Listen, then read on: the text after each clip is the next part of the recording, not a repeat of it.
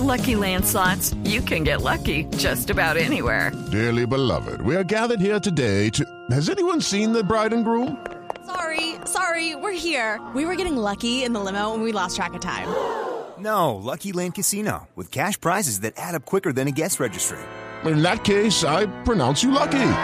Play for free at LuckyLandSlots.com. Daily bonuses are waiting. No purchase necessary. Void were prohibited by law. 18 plus. Terms and conditions apply. See website for details.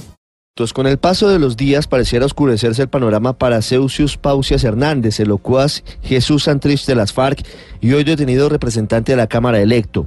Al viaje express de su presunto antiguo socio Marlon Marín en un cómodo avión de la DEA rumbo a Nueva York para convertirse en testigo en su contra por conspiración para el envío de drogas a Estados Unidos, se suma su traslado a la cárcel La Picota en el sur de Bogotá.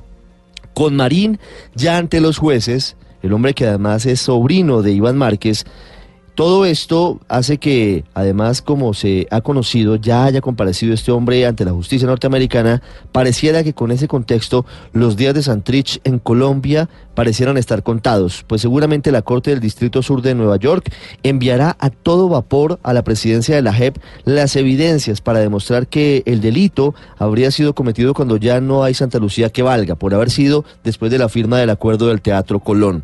Santrich hoy juega ajedrez en los estrados judiciales. La Sala Civil de la Corte Suprema definirá si acepta o no su petición de libertad, mientras intenta demostrar que todo es un montaje según lo ha venido denunciando. Pausias o Santrich se está debilitando por la huelga de hambre que inició hace días.